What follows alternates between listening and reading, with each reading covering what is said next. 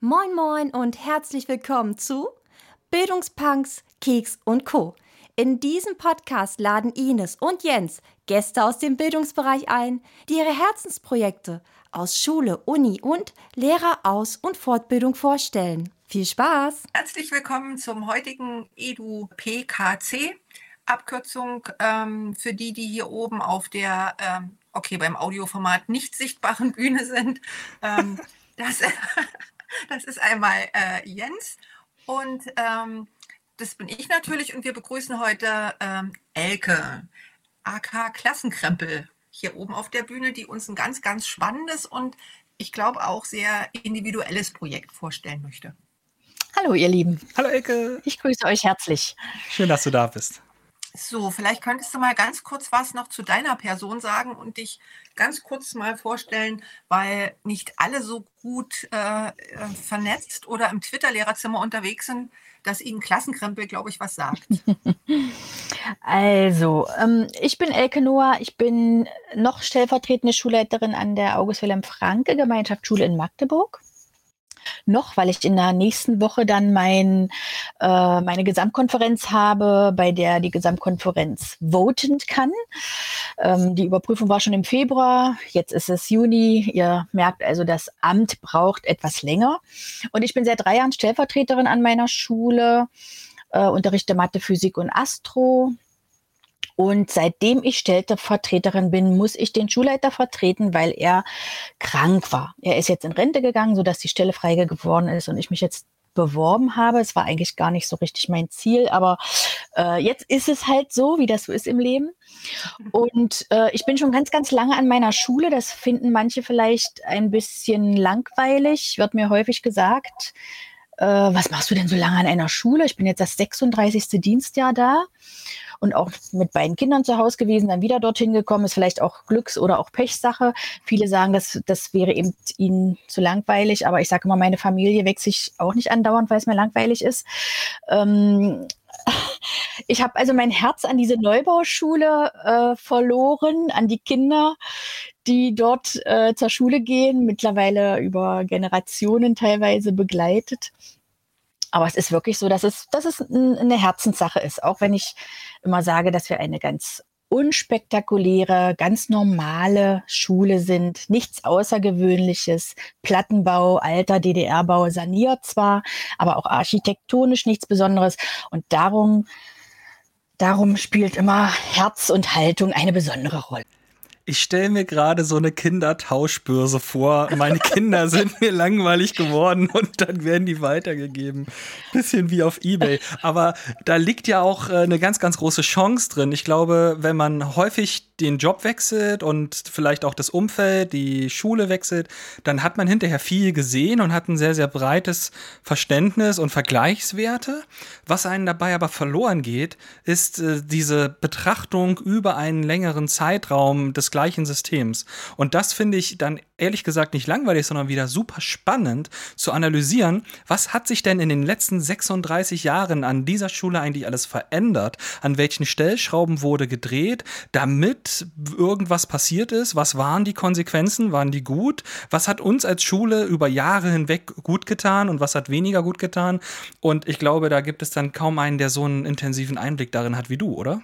Das ähm, kann man so sagen, ja. Also äh, ich habe ja so auch verschiedene politische Systeme, verschiedene Bildungssysteme, alles aber an der gleichen Schule, sage ich mal, unter, unter dem gleichen Dach mitgemacht, ja, von, von, von den ersten DDR-Jahren über die Wendejahre, über die Entwicklung dann später bis, bis zum jetzigen, aus verschiedenen Positionen heraus auch.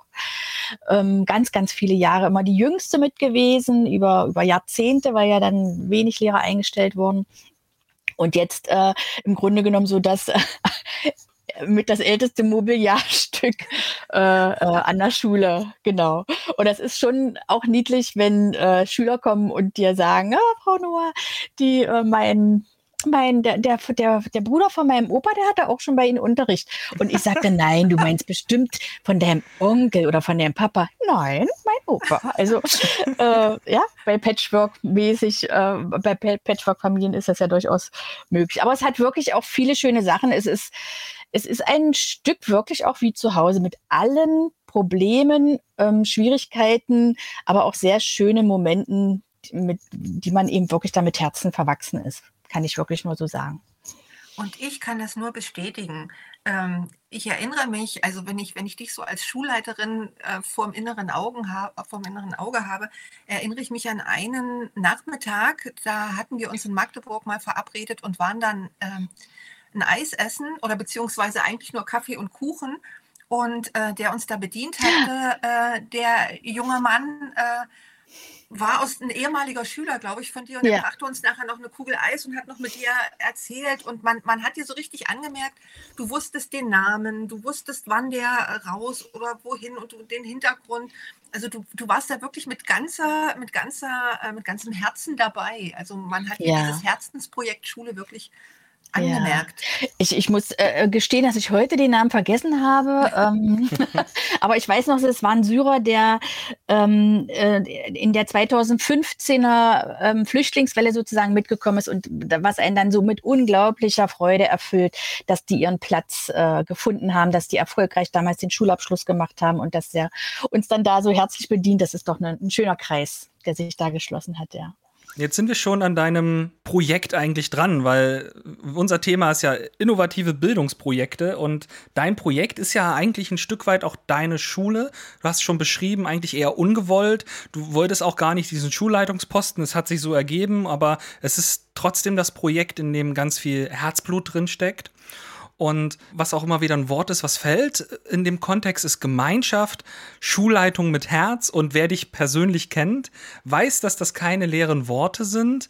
Auf der anderen Seite habe ich schon ganz oft erlebt, dass das leere Worte waren, weil Leute kommen und sagen, wir sind eine Gemeinschaft. Und die, die das am lautesten sagen, sind dann häufig die, die es sagen müssen, weil es ihnen sonst keiner glaubt. Und das ist jetzt so das Thema, das mich als erstes interessieren würde. Was gehört denn zu einer guten Schulgemeinschaft dazu oder wie sorgt man dafür, dass aus einem Kollegium, Lehrer sind ja häufig auch Einzelkämpfer, dass da draußen wirklich gute Gemeinschaft wird, die Leute zusammenarbeiten, sich wohlfühlen? Ach, das ist natürlich ähm, ein weites Feld, das man von allen Seiten äh, betrachten kann. Aber ähm, ich, ich glaube, ein ganz großer Punkt ist vielleicht, dass es uns im Moment so gut gelingt, ähm, dass ich durchaus erlebt habe, dass wir keine Gemeinschaft waren. Ähm, sondern dass es eben auch Grabenkämpfe gab, sage ich mal, verschiedene ähm, Ansichten, die nicht sachlich diskutiert wurden, wo dann nachher auch eine Menge Emotionalität drinne war. Und das, was jetzt wirklich geschafft haben, ähm, die Vielfalt ähm, zu wertschätzen. Das heißt also, die Ressourcen, die ja vorhanden sind an einer staatlichen Schule und die nur, sage ich mal, auch wenig vorhanden sind, weil wir eben auch eine schwache Unterrichtsversorgung haben und wirklich zu wenig Personal haben, so dass man auf, auf alle Menschen, die dort arbeiten, angewiesen ist. Und zwar von der Reinigungskraft über den Hausmeister, Sekretärin, alle Kollegen mit ihren Stärken, mit ihren Schwächen, auf die Eltern, auf die Schüler, dass man wirklich zusammen agiert. Und das ähm, kann sich äh, sehr pauschal anhören, das muss man füllen. Und es gibt Momente, wo ich denke, Mensch, es ist uns gerade nicht so gelungen, eben alle mit reinzuholen, ja, wieder in irgendwelche Entscheidungen. Ähm, und da haben wir noch ganz, ganz viel Potenzial nach oben. Aber ich spüre so an dem, ähm, an dem Wohlfühlen der Menschen, die in der Schule arbeiten. Wir wissen alle, dass es unfassbar viel Energie kostet. Und wenn ich spüre, dass sich die Menschen aber trotzdem wohlfühlen, trotz der Energie, dass sie gerne zur Arbeit kommen, dass sie zwar auch alle sind und ausgepowert sind, aber sie kommen gerne in die Schule. Ähm, und das betrifft oder das sollte möglichst alle betreffen ähm, mit Aufs und Abs, ja, die, die es selbstverständlich gibt. Ich will nicht schönreden. Aber dieses Gefühl ähm, macht für mich Gemeinschaft aus. Also wenn Eltern auch gerne in die Schule kommen, ähm, wenn die Schüler auch gerne in die Schule kommen, die können zwar meckern und wollen nicht lernen und was weiß ich, aber letzten Endes kommen sie aber gerne, das geben sie manchmal nur nicht zu, beziehungsweise jetzt in Corona-Zeiten hat man ja doch immer wieder gehört, äh, wie schön das ist, dass, dass wir uns haben. Also das ist so gelebte Gemeinschaft, also eine, für mich auch eine, eine Menschlichkeit aus einem ähm, systemischen Ansatz heraus, dass jeder von uns Bedürfnisse hat. Ein Lehrer, eine Familie, äh, eine Reinigungskraft, alle haben Bedürfnisse, die in, in diesem Haus, in dem wir ganz, ganz viel unserer Lebenszeit verbringen, die also berücksichtigt werden müssen, diese Bedürfnisse. Und wenn man das schafft, wenn die Leute wirklich das Gefühl haben, ähm, äh, ich werde gewertschätzt in meiner Art und Weise, dann glaube ich, ist das ein Zeichen von guter Gemeinschaft. Hast du dafür ein konkretes Beispiel, wo du vielleicht sagen kannst, ja, hier gab es einen Konflikt und dann haben wir die individuellen Besonderheiten der Person gewertschätzt und konnten den erfolgreich auflösen, weil das ist für mich alles noch nicht so greifbar. Was mache ich mhm. ganz konkret als Schulleitung, damit äh, ich die, damit die Leute zusammenfinden? Also ich denke, diese die Vielfalt, die äh, bleiben wir jetzt mal beim Kollegium zum Beispiel, die die Vielfalt von der ähm, ähm, wie soll ich das sagen, von der Stärke her, von, von der Haltung zum Unterrichten, von Haltung zur Pädagogik und so weiter, ähm, die ist ja äh, teilweise schwierig. Da sind also Leute, die zum Beispiel digital affin arbeiten, die ganz mutig und neugierig und kreativ sind. Und dann gibt's Leute, die ähm, doch eher an alten Unterrichtsmodellen festhalten. Ähm, und da kann ich jetzt natürlich sagen, das geht gar nicht und wir müssen uns jetzt alle auf den Weg machen und wir müssen jetzt alle modern werden. Äh, und dann verliere ich einige.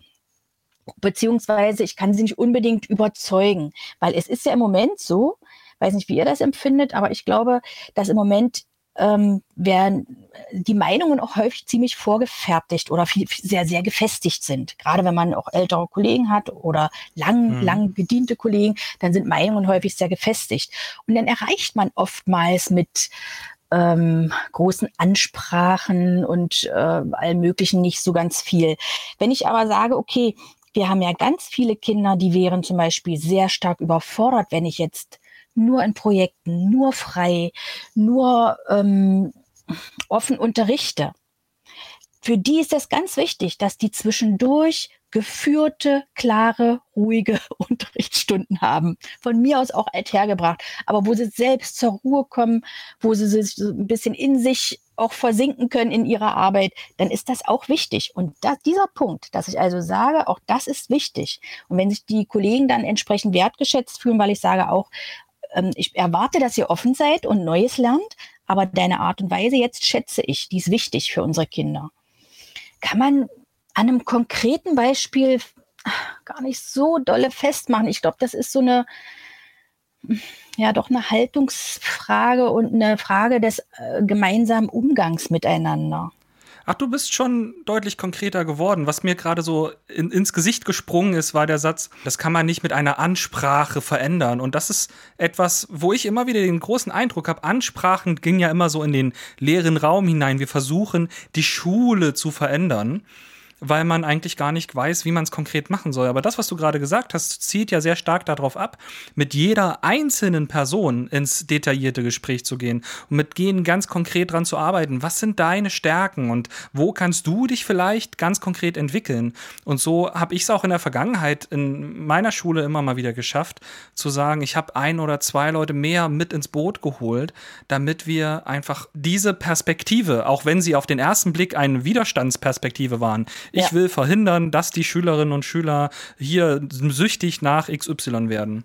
Genau. Diese Perspektive kann man ja umlenken in einer Art und Weise, wie die Leute sich trotzdem aktiv in den Gestaltungsprozess mit einbringen und sagen, diese Suchtprävention ist ja unbestreitbar wichtig. Und das ist jetzt vielleicht auch deine Besonderheit, deine Aufgabe. Und in unserem gemeinsamen Konzept, in unserer Arbeitsgruppe bringst du diese Perspektive jetzt immer wieder mit rein, damit wir eben nicht blind alle loslaufen, sondern auch diesen Punkt mit auf dem Zettel haben. Und dann wird aus jemandem, der blockiert hat, vielleicht jemand, der mitgestaltet.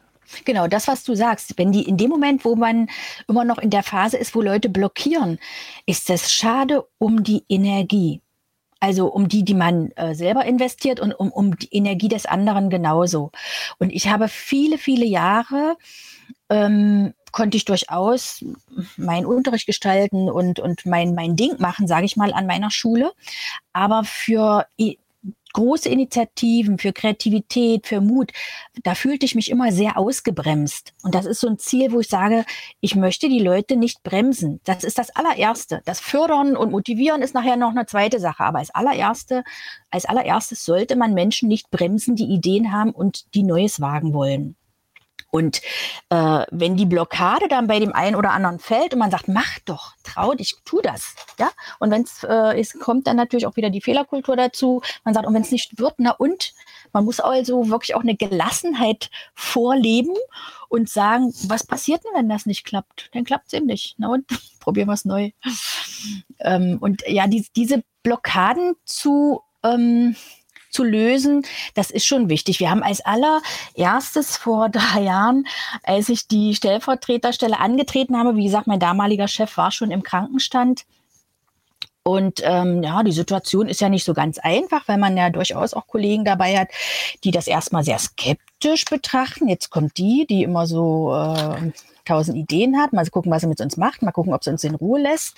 Und als erstes haben wir ähm, natürlich mit ein paar verbündeten Kollegen ähm, in unserem Lehrerzimmer wirklich eine Austauschecke eingerichtet. Du wisst ja, wie das ist. Wir haben also ähm, kaum Gelder auf irgendwelchen Konten.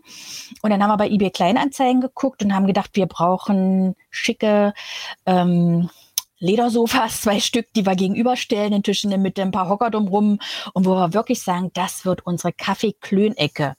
Ähm, die andere Ecke vom Lehrerzimmer, die sieht immer noch ein bisschen altbacken aus, ist aber egal.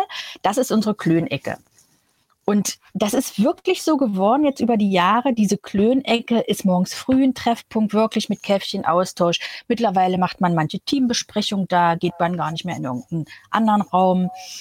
Ähm, es ist wirklich eine sehr äh, angenehme Austauschatmosphäre, so dass man so diese Vernetzung in der Schule also im kleinen Kosmos, sage ich mal, ähm, fördern kann, um dann nachher auch Vernetzung nach draußen ähm, zu ermutigen oder zur Vernetzung zu ermutigen.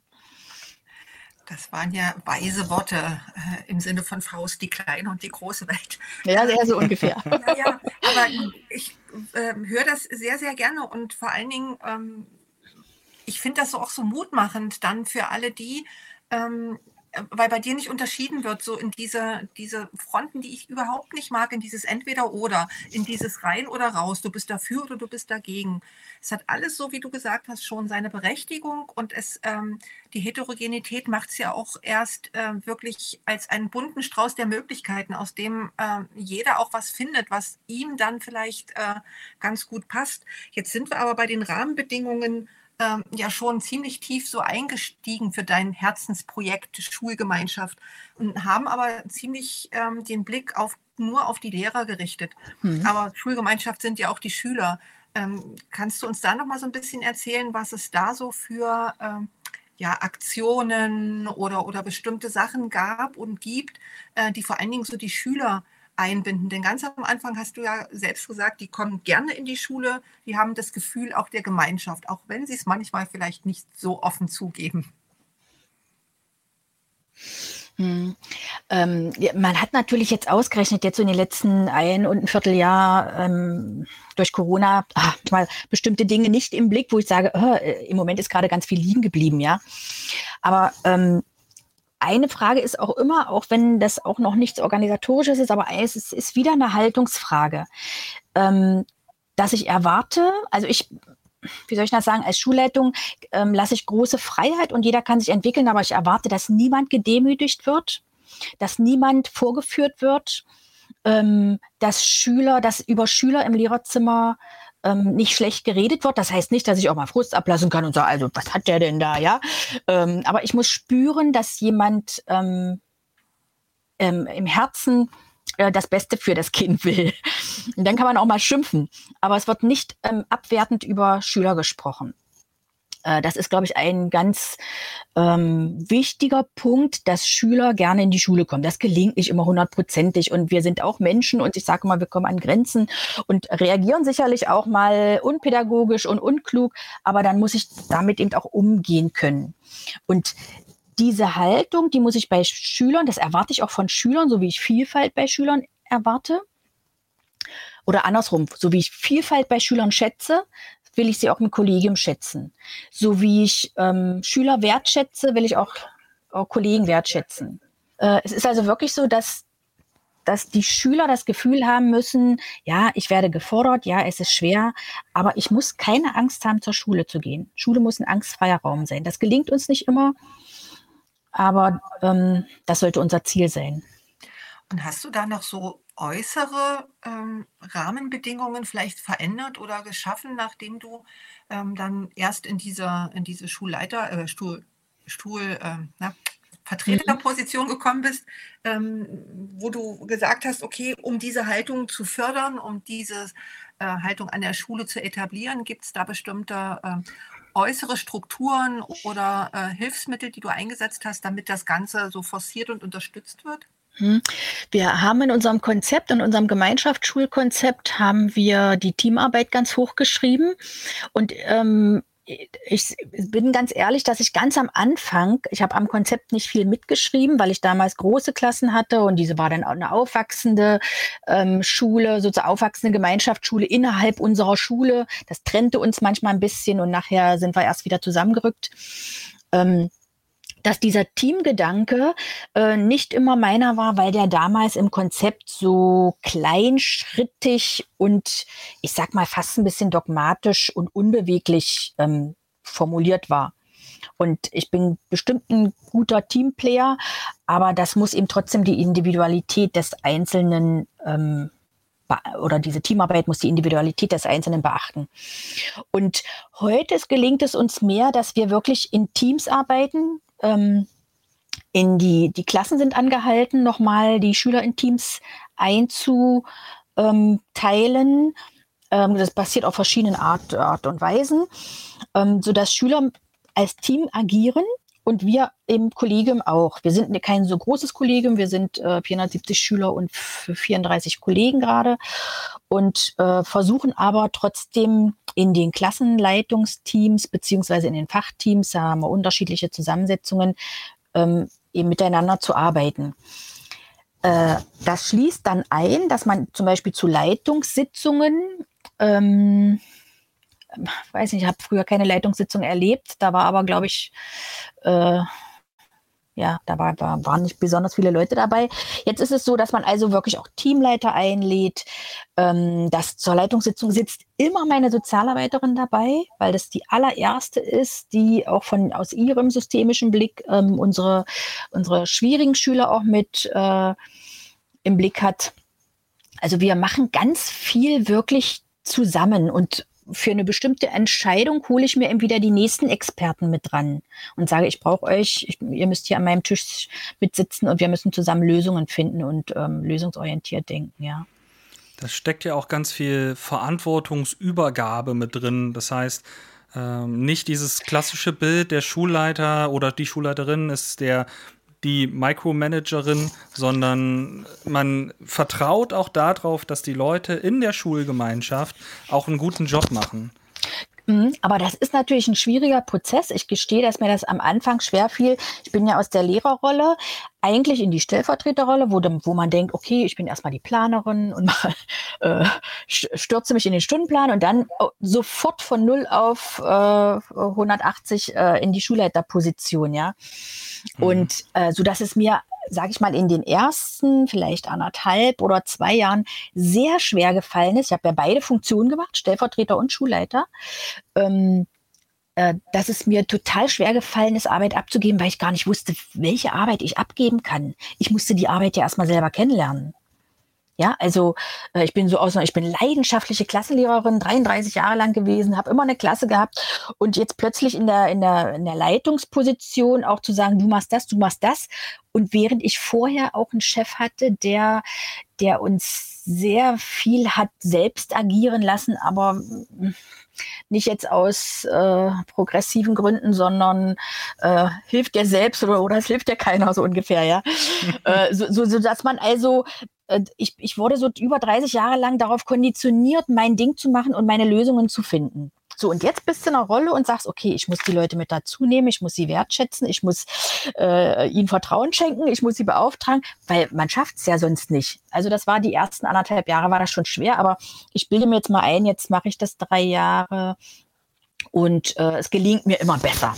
Es gelingt mir immer besser. Jetzt, jetzt äh, lernt man seine Kollegen natürlich nochmal mit anderen Stärken kennen. Und wenn man jetzt wirklich sieht, da sind Ressourcen, ähm, die, die wir nicht einfach, die kann man nicht einfach unter den Tisch fallen lassen, weil wir jeden brauchen. Ja, auf, auch aufgrund des, des Mangels wirklich an Personal. Also muss ich jeden wirklich so einbinden, dass der auch das ein bisschen nach vorne bringen kann. Also hole ich mir die an den Tisch. Hm. Das klingt aber auch so ein bisschen paradox, weil du einerseits natürlich sagst, ja, ich muss äh, jeden wertschätzen, die Verantwortung übergeben, mit den Leuten zusammenarbeiten an ihren eigenen Stärken. Aber wenn du das machst, hast du ja noch gar nichts von deinem Tagesgeschäft eigentlich erledigt. Und ich kann mir vorstellen, dass es zumindest am Anfang, bis der Laden erstmal läuft, auch unglaublich viel Kraft und Arbeit kostet, bis man dieses, diese Kultur entwickelt hat, in der man eben die Leute hat, die mit ihrer Expertise sich dann auch selbstverständlich mit einbringen. Und dass es oft eine Hürde ist, die Leitungspersonal davon abhält, mhm. also, ähm, genau das ich, zu machen ich, ich sag mal, du hast genau recht, es ist eine total viel Arbeit und total viel Energie. Aber eins muss ich sagen, du investierst viel mehr Arbeit und viel mehr Energie, weil, oder ich, weil ich äh, mhm. agieren kann. Also das hätte ich früher nie gedacht. Ich habe ja auch, habe vor zehn Jahren schon mal so eine Führungskräfteakademie besucht und so weiter. Oh, ähm, ich habe meinen Montessori-Kurs gemacht und habe aber weder auf eine Montessori-Schule gewechselt, noch bin ich in eine Führung gegangen. Und ähm, sicherlich vielleicht manchmal auch, gut, Kinder waren noch klein und äh, ähm, ja, ein bisschen, dass man sagt, ach nee, ich mache lieber mein Ding. Ja, ich mache lieber mein, eigene, mein eigenes Ding als andere zu führen. Und jetzt spüre ich, wie zufrieden man sein kann, wenn man agieren kann und nicht nur reagieren muss und nicht nur äh, sich Lösungen suchen muss, damit es einem trotzdem gut geht, obwohl man sich nicht gut geführt fühlt. Ähm, und jetzt arbeite ich vielleicht sogar viel mehr und viel intensiver, aber es macht Freude, ähm, agieren zu können ohne, man, man darf natürlich nicht den Anspruch haben, ich muss sofort innerhalb kürzester Zeit jetzt äh, eine Schule entwickeln, die äh, schulpreisverdächtig ist. Ja, mm, dann, dann, dann, der, also der Anspruch, da, aber der glaube ich, bilde ich mir jetzt mal ein, dass ich da eine, eine, eine gesunde Gelassenheit und äh, ein gesundes Maß immer finde, dass ich sage, wir, wir sind alle Menschen, der Schule gehört zum Leben dazu und es muss jeden Tag Freude machen. Ähm, ja, in der Richtung. Hm. Du hast gesagt, jetzt kannst du agieren, jetzt kannst du Entscheidungen treffen. Und ähm, weil wir ja auch so ein bisschen immer einen Blick auf die ähm, ja, digitale Richtung haben, ähm, was war denn so eine Entscheidung, ähm, die du getroffen hast, ähm, so in Bezug auf Digitalisierung, die vielleicht gerade dein, deine Gemeinschaft noch unterstützt hat, zusammengeschweißt hat und vielleicht gerade jetzt in dieser Corona-Zeit auch unheimlich hilfreich war? Also im Grunde genommen ähm, bin ich gestartet 2018 im Mai. Ähm, da war unser ähm, Digitalisierungsstand an der Schule so, dass der von einem sehr engagierten, sehr lieben Kollegen 20 Jahre lang abhing, äh, der ähm, Linux-Server äh, betrieben hat, der also, wir haben ganz viel selbst versucht zu gestalten, weil eben noch keine Mittel da waren und niemand sich großartig um uns gekümmert hat. Und äh, wir haben dann angefangen ähm, mit dem mit der mit dem Schulorga-Tool EduPage ähm, anzufangen, unsere, unser Klassenbuch ähm, zu digitalisieren. Ja, und vorher waren wir vielleicht so eine Handvoll, nicht mal, nicht mal eine Handvoll Leute, die, ähm, sage ich mal, in Digitalrichtung irgendwas gemacht haben. Und äh, ich war dann natürlich äh, frisch in der Leitung, möchtest natürlich auch kein Chaos erstmal verursachen. Du bist am Anfang bist du erstmal total froh, dass der Laden läuft ja, äh, dass jedes Rädchen äh, im, im Zahnrad wirklich weiß, was es zu tun hat. Und wenn du da mit deinen Ideen kommst, dann würdest du ja erstmal, wie man so schön sagt, von der Stabilität in so eine Instabilität rutschen. Und äh, das möchte man auch nicht. Chaos will man nicht verursachen. Also haben wir gesagt, okay, wir machen ein halbes Jahr Klassenbuch online und Klassenbuch analog zusammen. Und dann hat mein Kollege gesagt, sei jetzt mutig. Der hat mich wirklich auch ermutigt. Sei mutig und sag, es gibt ab September keine Klassenbücher mehr. Und dann weiß ich noch, wie ich mit meiner Sekretärin überlegt habe, ja, bestellen wir jetzt noch Klassenbücher oder bestellen wir die nicht mehr? Und dann habe ich gedacht, shit, wir bestellen jetzt keine. Und wenn irgendwas schief geht, dann kann man das ja immer noch machen, ja. Und also haben wir gesagt, okay, ihr dürft jetzt ein halbes Jahr probieren. Beides analog ist natürlich anstrengend und nervig. Äh, äh beides nebeneinander, nebeneinander meine ich, analog und digital. Und dann nur noch digital. Und da geht zwar im ersten Moment um Digitalisierung, ähm, von bestimmten Vorgängen. Aber im zweiten Schritt geht es eben darum, dass man das jetzt lernen muss. Und das hat uns zu einer unglaublich lernenden äh, Gemeinschaft gebracht. Und ich hätte manchmal richtig, oder ich stand manchmal richtig im Lehrerzimmer und habe gedacht, krass, da lernen, da sitzen jetzt Kollegen am Tisch und zeigen sich das gegenseitig, die haben sonst kaum geredet miteinander. Ja, mhm. also ähm, ich habe durch da, dadurch, dass wir gesagt haben, wir machen das jetzt so, jetzt führen wir das einfach ein. Und nach dem Klassenbuch haben wir dann mutig das Notenbuch eingeführt. Ähm, dann gab es natürlich selbstverständlich von der Datenschutzbehörde die Anfrage, wir haben, man twittert das ja auch, ja, wir haben gelesen, dass sie das und so weiter, zeigen sie uns doch mal alles. Naja, da muss man sich da auch durchfinden, das ist ein bisschen aufwendig gewesen, aber das ging auch alles. Dann kam als nächstes dazu, dass wir gesagt haben, wir können die ganze Anwesenheit über das Tool machen, wir können die, also so richtig Step by Step. Und dann kam Corona äh, da waren wir schon mal ganz froh, dass wir, dass wir die Kommunikationsebene hatten. Wir hatten überhaupt keine Probleme zu kommunizieren. Ich konnte also, kann vom Rechner aus sofort an alle schreiben, liebe Franke Gemeinschaft, ähm, heute steht noch eine Entscheidung an, morgen früh müssen wir das und das machen und so weiter. Und dann kam noch dazu, wo man früher oft gesagt hat, ach, so ein E-Learning-Modul da in dem Tool, das braucht man vielleicht nicht unbedingt. Das machen wir über Moodle oder das machen wir über andere Plattformen, ja. Und bei, in Corona-Zeiten wurde dann dieses äh, E-Learning-Modul nochmal auch äh, ganz wichtig. Und wir haben also wirklich so über die Monate uns ähm, steil nach oben entwickelt. Und dabei eben nicht nur digitalisiert, sondern Prozesse verändert, in der Kultur verändert. Unsere Kommunikationskultur ist eben ähm, wirklich von Gemeinschaft geprägt in der ähm, in, in diesem Tool, weil, wie gesagt, wir können auf Augenhöhe, jeder kann jeden anschreiben. Und ich hätte früher nicht andauernd meinen Schulleiter angeschrieben, aber ich kriege eben auch abends mal, ähm, Frau Noah, wissen Sie denn, wann morgen das und das ist? Und naja, mein Gott, entweder antworte ich oder ich antworte nicht, ähm, je nachdem, wie das so ist, wie man so drauf ist.